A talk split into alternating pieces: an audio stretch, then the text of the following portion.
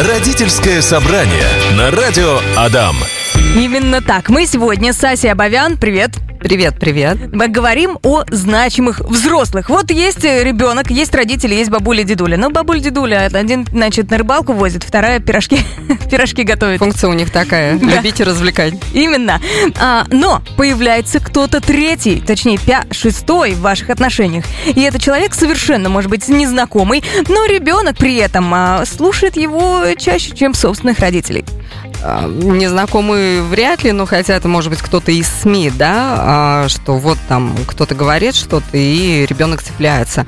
Но давай сначала про тех, кто все-таки знаком, кто поближе. И это точно могут быть няни. А, Я помню, мне, наверное, года три или четыре было у меня в жизни, был период, почти год, а, моя мама, когда начала учиться, и места в садике для меня не было, они только сюда переехали в Удмуртию. И меня оставляли с а, эм, такой тетей Галей. Я ее называла тетя Галя. Она не любила, когда ее называют бабушка, хотя она по возрасту мне очень подходила под бабушку. А, и я, когда выросла, я называла как так в своем восприятии ее названной бабушкой. Но обращалась тетя Галя. И а, я почти год с ней оставалась очень часто, когда-то и на- с ночевыми, и там целый день мы с ней что-то где-то гуляли, какие-то хозяйственные вещи делали, телевизор смотрели с семечками. Это такие традиции были, которые я Вау. с большим теплом вспоминаю. И при этом я помню ее историю. Она была э, всю жизнь отслужила медсестрой в Великую Отечественную войну. И я помню э, ее скорее избегание этих историй. Она не любила рассказывать про это. Но когда она доставала свой мундир к 9 мая, и там, а, там просто некуда было вешать ордена, у нее были планки. Ну, вот тогда я и узнала, что вот эти планки, они символизируют вот эти ордена. И точно вот это ее отношение такое а, очень аккуратное, очень бережное отношение к жизни, очень такое тактичное, доброе, заботливое. И я точно многое у нее переняла, и она была значимым для меня человеком. Ты столько об этом говоришь вот сейчас с такой любовью. А, и вопрос, это было платно или бесплатно? Если бесплатно, то почему? Честно, я не знаю. Я как-то этот вопрос с мамой не обсуждала. А, но насколько я помню, вот по каким-то обрывкам истории, это было условно бесплатно. То есть мама там какие-то продукты давала, а, потому что тетя Галя отказывалась брать а, прям вот оплату наличными, как говорится. Потому что у нее своих детей не было, у нее не было своих внуков, и там а, их, э, тетю Галю, мою маму познакомили какие-то общие знакомые, вот как раз когда мама искала, с кем бы можно было меня оставлять. Слушай, это очень классно, но не у всех получается, наверное, найти вот такого человека, который прям а, по- по- подходит как пазл друг другу.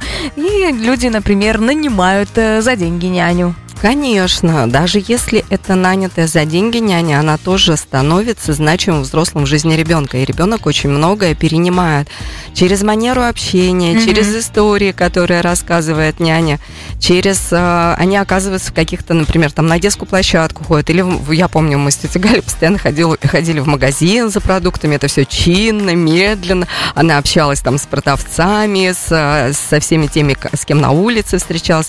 И вот это все вкладывало такую культуру общения, да, открытости какой-то а, и вежливости, вежливого общения с а, знакомыми и не очень знакомыми людьми. Ну, это такой, знаешь, бытовой уровень, когда ты а, занимаешься обычными делами со своим новым значимым взрослым, Да. который помимо родителей. А могут ли влиять преподаватели, например, или вообще подростки какие-то старшие, э, которые с ребенком общаются во дворе? Кто еще может быть вот таким значимым человеком для наших детей? Ну вот тоже на собственном примере приведу. А, Две соседки в доме, в котором а, жили мои родители, и я с ними, соответственно, росла в этом доме. А, С одними соседями просто семьями сдружились, у них там а, двое детей, меня чуть постарше, там на три, на год. И вот их мама, тетя Тоня, тоже стала для меня какой-то такой очень э, теплым человеком. Мгм. причем я помню м, какие-то моменты, какие-то разговоры очень важные с ней происходили. Это я потом, опять же, догнала, что мама, видимо, не могла со мной об этом поговорить. Э, волновалась, нервничала или, может быть, злилась на меня, там что-то мне тетя Тоня объясняла, что такое хорошо и что такое плохо. Ого, то есть Я- мама делегировала по-хитрому. Да, да, вполне. И я прислушивалась, я ценила ее мнение, ну, как, на каком-то таком э, младше-подростковом уровне. Мгм. И была еще одна женщина, тоже соседка, вот в том доме, в котором я росла. И э, женщина уже тоже такая в возрасте, там в бабушке мне годилась. И я помню, что она тоже иногда так э, позволяла себе объяснить мне, что так себя вести нехорошо, или там вот лучше делать вот так. То есть она советовала. Ты И слушала? Мне казалось, да. Хм. Мне казалось, да, почему-то у меня очень много тепла и уважения было к этим людям. И я их, правда, с большим теплом вспоминаю. При этом а, буквально недавно с подругой разговаривали. Это не значит, что я их не боялась. Ага. Удивительным образом они, а, ну, тетя Тоня может быть меньше, а вот тетя Поля, тетя Галя, они могли так посмотреть, что я как бы, ну, вставала по струнке смирно. И при этом никогда ни крика, ни физического никакого там наказания. Но вот одним взглядом они умели приструнить моментально. А что это такое? Это то, чего не бывает в родителях? То есть почему ребенок увлекается какими-то другими взрослыми, он не, находит в матери своей вот этого тепла или там э, настойчивости определенной? Может быть, вполне. э, Мало того, что не находит, но даже если родитель обеспечит всем, то а, в любом случае мы рождаемся для того, чтобы дальше коммуницировать с миром. И Мгм. это попытки находить в мире, кроме мамы, кроме родной мамы, где, если бы мы были настолько в э, пожизненном слиянии с мамой, то мы не могли бы жить во внешнем мире. Мы не научились бы коммуницировать с другими людьми. И не научились бы находить, ну, мама тоже не всегда рядышком, да, не всегда ты под крылом у мамы. И ты, если ты не учишься этому с детства, по чуть-чуть, не потому что дефицит в родительской, а потому что есть еще. И тогда ты учишься принимать это от других людей, расширяешь свой мир. Слушай, а это не вредно? Ну, то есть у меня есть мама, я к ней подхожу, задаю вопросы, учусь у нее чему-то. И потом, если я от нее сепарируюсь, а, я беру какой-то другой костыль.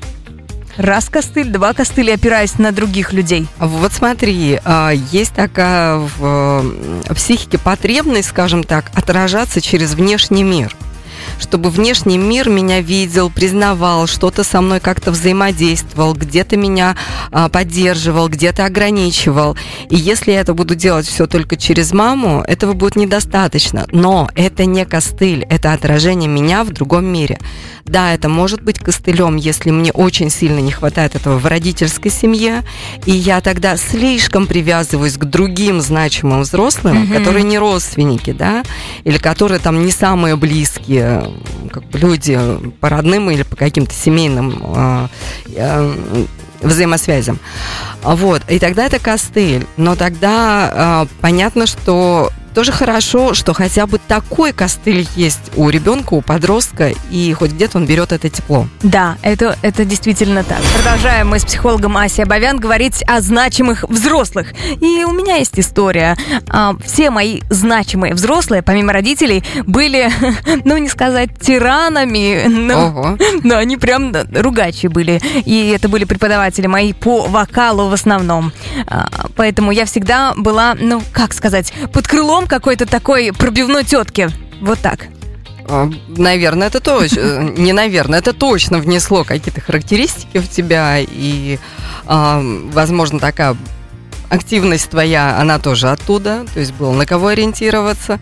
Но главное в таких э, а, харизматичных личностях не передавить ребенка своей требовательностью, своей такой жесткостью.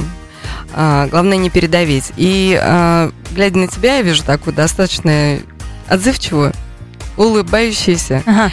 смелую девчонку. Поэтому я думаю, им удалось, и тебе удалось об них не обломаться. Никто никого не передавил. Да. А, а вот э, бывает такое, что и и передавливают, а бывает такое, что ребенок увлекается каким-то преподавателем, ставит его в ранг э, бога, и родители не всегда этому рады.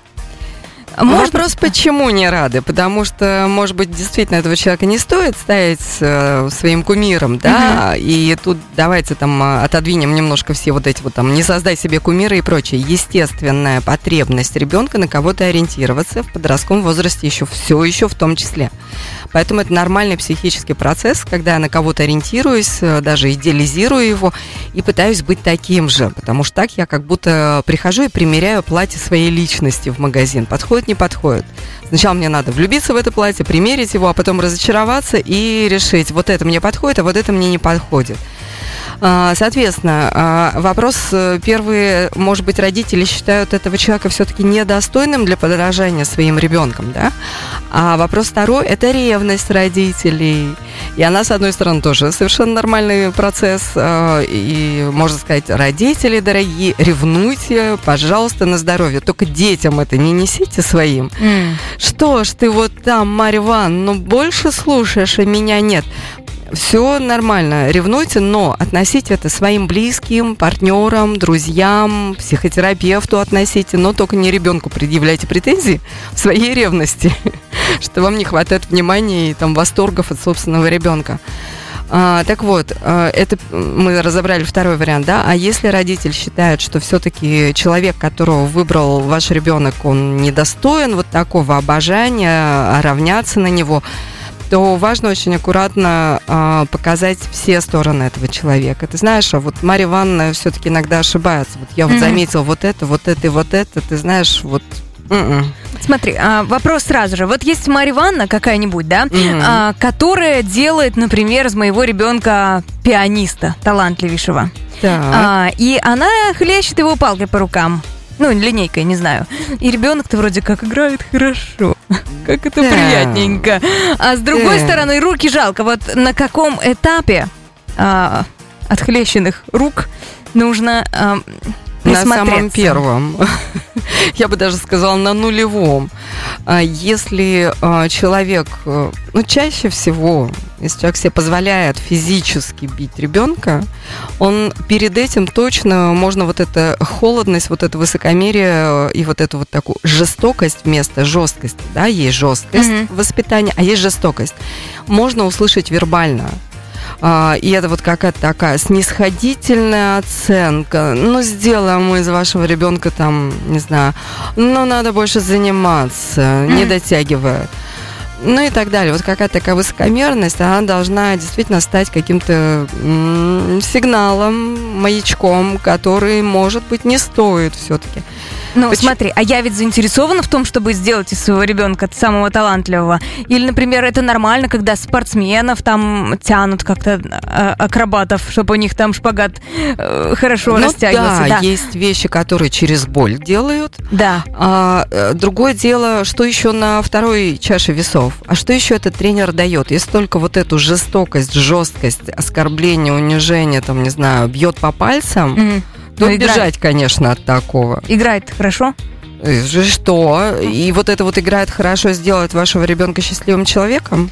Ну, Потом пойдет к психотерапевту, будет жаловаться. Ну, у психотерапевта это такой спорный, знаешь, вопрос. У психотерапевта отработает, но потом, а, если даже не будет ничего, будет хлеб, будут руки, о, пешеходном Отлично. переходе. Возник, возникает вопрос, как всегда, к родителю. С вами это чего происходит? Вы чего так боитесь? Или за какими а, журавлями гонитесь? Ага. Какого а, признания, достижения, восхваления вам не хватило, что вы хотите это реализовать через своего ребенка? Oh. Хочется, чтобы кто-то в вашей семье играл прекрасно на инструменте, идите сами, пусть вас бьет по рукам. О. И тоже могут научить вполне Слушай, себе. Может быть, надо выбирать преподавателя, который правильно бьет по рукам, потому что меня а, немножко поколачивало мой препод по пианино фортепиано, и что-то я очень плохо играю. Действительно. Да, очень плохо, и поэтому даже пришлось перевести меня оттуда. Вот. И для чего? Для чего были вот эти вот все там часы мучений, да?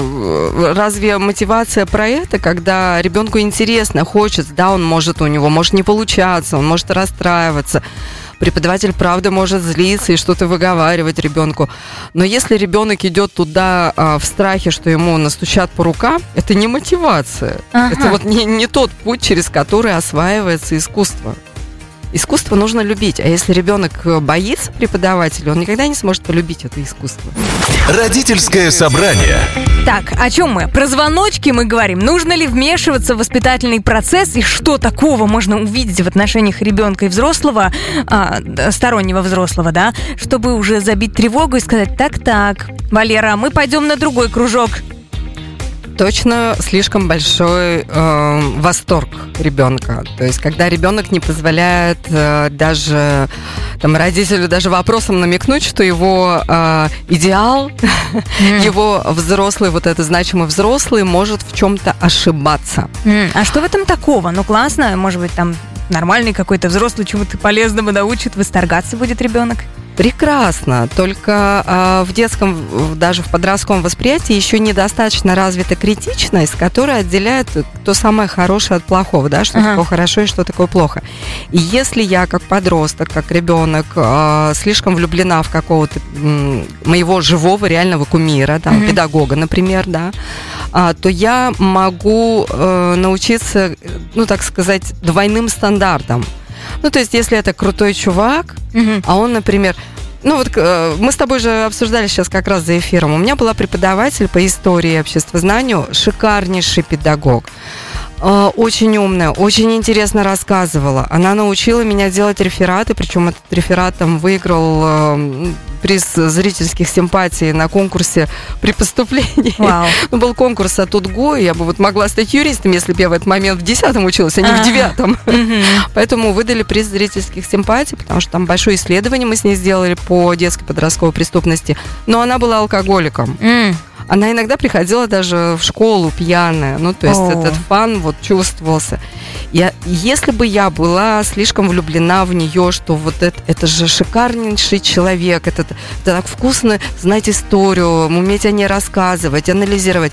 И я бы подумала, да ладно, она пьет, мне что же можно? А. Видишь, двойной стандарт такой получается. Но это закладывается, что типа если успешная, то только вот такая, например. Ну, не только, но типа запрет становится такой прозрачный, не, не жесткий. Ага. И хорошо, что к тому моменту, ну, это был 8-9 класс, э, по крайней мере, отношение к алкоголю, да, у меня уже было сформировано. Если бы это было чуть раньше, возможно, это могло, ну, очень сильно негативно сказаться на том, что, ну, я бы относилась по-другому к алкоголю. Я не знаю, знали ли мои родители, что она выпивает, но я точно помню, что мы там э, несколько человек, вот она как раз из нескольких классов собрала вот на этот конкурс, Мгм.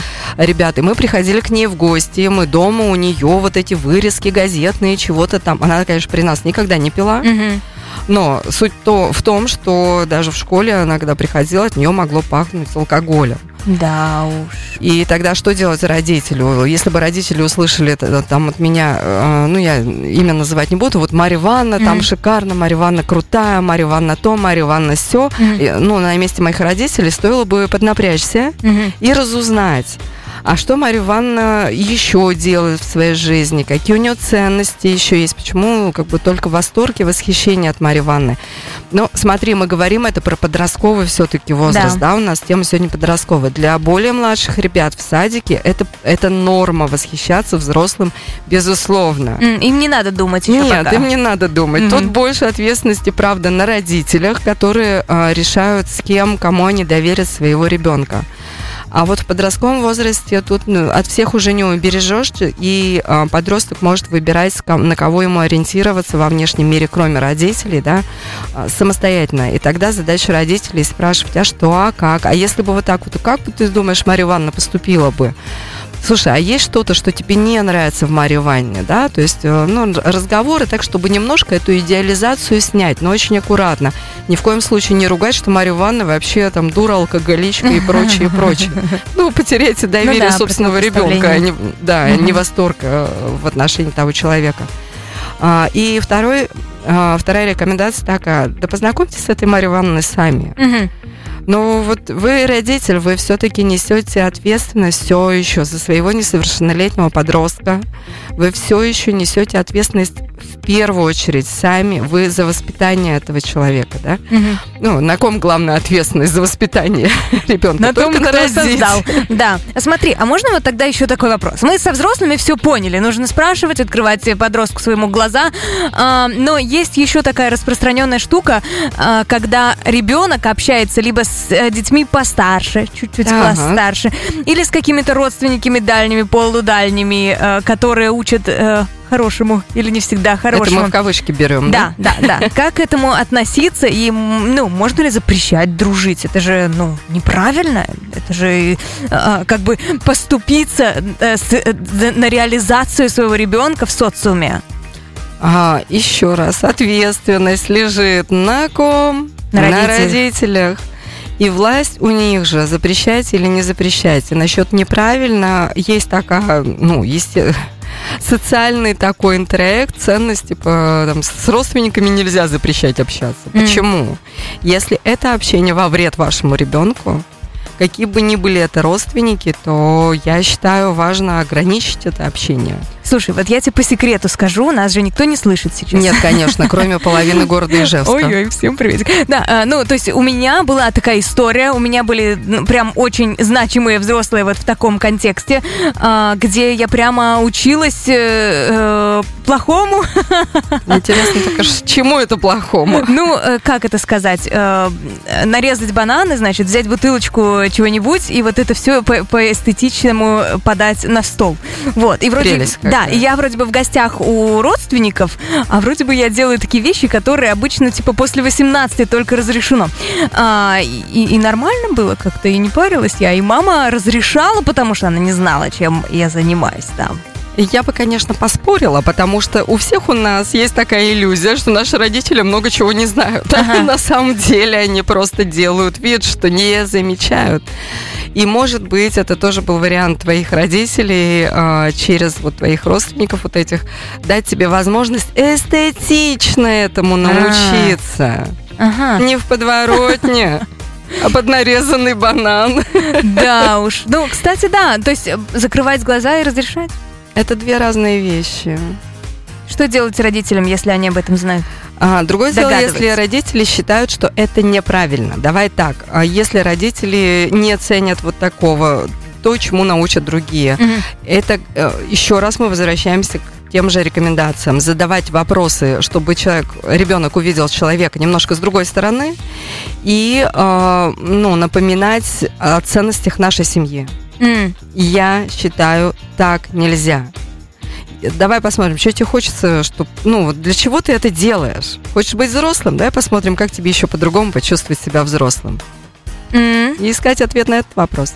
Короче, надо задавать очень много вопросов, правильно?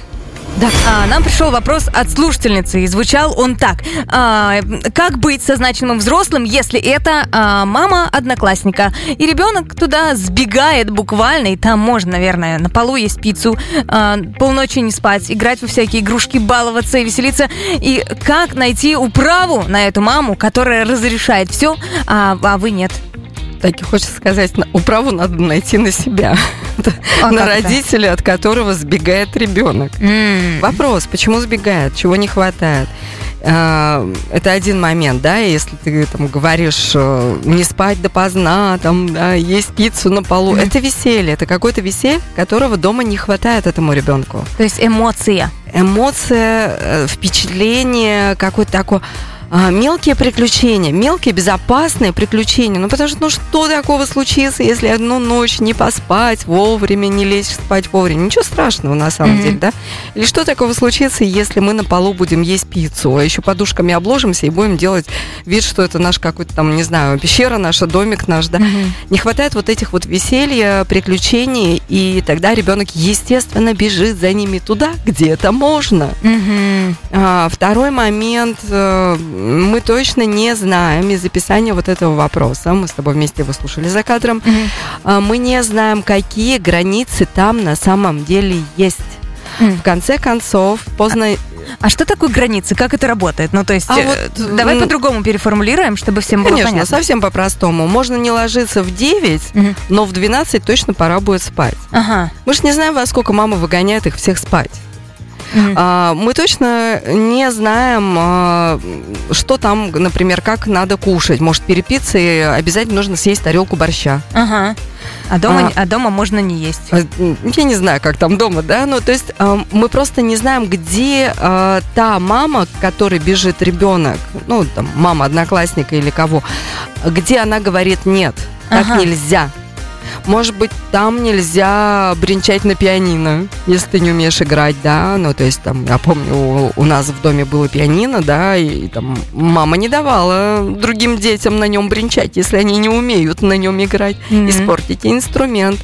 При этом э, у гостей, ну, то, то есть детей, которые приходили там в гости, какие-то родственники, друзья, там, мои какие-то друзья, э, у них было гораздо больше свобод, чем у меня самой. Мгм. Погоди. Поэтому это создается такая иллюзия, что типа мой ребенок туда бежит, потому что там все можно. Ага.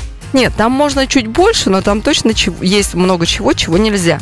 А, ну и дома тоже много чего нельзя. Почему он там мирится с запретами, а здесь нет?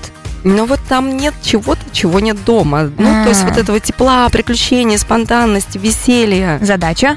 Задача родителям организовать это дома, Да. чтобы тогда ребенок мог туда ходить в удовольствие, но не сбегать из дома за этим. У нас есть дополнение к этому вопросу. Нам нужно, да, а, дети без присмотра там и делают, что хотят. Хотят, значит, э, э, парят э, вейп запрещенный, и э, приходят все, кто хочет. Вот, смотри-ка. А вот Если это у нас- уже важно. Да, если у нас восьмилетний ребенок, который ходит строить шалаш, это одно. А если у нас есть, ну, а, там, где можно и сигаретку, как говорится, на балконе пропустить с мамой одноклассника, это уже другое, и на это нужно действительно. Или нет? Обязательно. Обязательно. Опять же, вспоминаем, кто несет ответственность за здоровье и воспитание собственного ребенка, да? Ага. А, и если, э, ну вот это вот все парить и прочее, это все запрещено, это все во вред. И тогда а, я своему ребенку запрещаю Мгм. приходить туда. А, Я предлагаю варианты, если ты правда хочешь с ними еще продолжать, ну это же друзья все-таки, да, там Мгм. хочешь с ними общаться, приглашай к нам домой. А, чтобы они у меня тут это самое. Нет, а дома у нас другие правила. У нас так нельзя. Нет, тогда эти друзья тебе не подходят. Давай, чем я могу тебе помочь? Завести новых, других друзей. Вплоть до перехода в другую школу. Ну О, а как иначе? радикально. Ну а как иначе? Потому что ребенок, правда, будет туда тянуться. Там приключения. Но это уже вредные приключения, которые, с которыми родитель не может конкурировать. Он может только запретить и предложить альтернативы. Знаешь, я скажу вещь, которую, наверное, годами терапии нужно прорабатывать. А, Если я не а, разговариваю со своим ребенком, если я не решаю какую-то задачу, которая меня волнует действительно, значит, зачем-то мне это выгодно. Да. И что ты хочешь от меня сейчас? Нет, ничего, я просто обозначила это, и все, пусть оно как бы парит в нашем эфире. Сейчас это неоднозначно прозвучало. А, да, ну, ну, то есть, а, да, окей, я не буду продолжать. Потому что, ну, а почему бы и нет, собственно? Да, мой ребенок как-то себя а, неправильно ведет, значит, я могу быть какой-то хорошей мамой. Да, такой страдающий, заботливый, заботливый, лучше, чем та мама, которая парит на балконе со своим подростком. Да, да, да, да, что вот она какая-то там это все им разрешает, а я А я такая вся правильная. вот. А как бы жестко это ни звучало, на личную терапию, разбираться сначала со своими невозможностями, и тогда с вашим ребенком вы проще наладите отношения. Замечательно. У нас, мне кажется, каждая передача ведет родителей на терапию. Нет, ну не А, надо. или так. либо разговор за стол на кухню. Разговор, Да. да. А как стать ближе к своему ребенку? Давай каких-нибудь три аспекта, как мы любим. М, Точно м, изучите увлечение ребенка. Причем не только с критичной стороны, фу, какая гадость, М. ваша заливная рыба, а попробовать действительно найти там интерес. Вау, Клава Кока, давай мы вместе ее послушаем. А, ну, не надо врать. Вот, да- вот не надо врать вау, да, если родитель не вау Что это у тебя за там эти кассеты, диски? Но правда проявить э, интерес, любопытство. А что Ага. такого важного и ценного-то она делает? Ага, окей. А, проявить любопытство. Номер Да, один. Номер два. Да. А второе, э, точно вместе что-то делать. И это не обязательно увлечение ребенка. Это просто ежедневная совместная прогулка. Есть маленький секрет. 15 минут в день посидеть и посмотреть в глаза друг другу со своим ребенком. Вау. Будут слова какие-то рождаться в этот момент, не будут, вы будете молча смотреть друг друга. 15 минут в день. На самом деле это огромная цифра. Мгм. Вот сходу так Это очень 15 много, минут да. невозможно. Начинайте по минуте, даже может быть меньше, попробуйте. Просто сядьте друг перед другом с ребенком, скажите, сейчас наша с тобой задача посмотреть друг другу в глаза в течение одной минуты. Захочет э, дурачиться, играть в вот это вот неморгание и так далее. Неважно. Главное, друг перед другом каждый день одну минуту, а дальше до 15 минут в день. Класс. Друзья, берите на вооружение это упражнение. А, Я помню, когда, если мама меня звала на какую-нибудь там, э, э, вот эту 15-минутку, это было так, Алинка, иди-ка сюда. Я такая, и бежала, бежала. Так не говорите своим детям никогда. Всем любви, прекрасных детей, замечательных наставников. И солнечного настроения. О, да, это точно. Родительское собрание.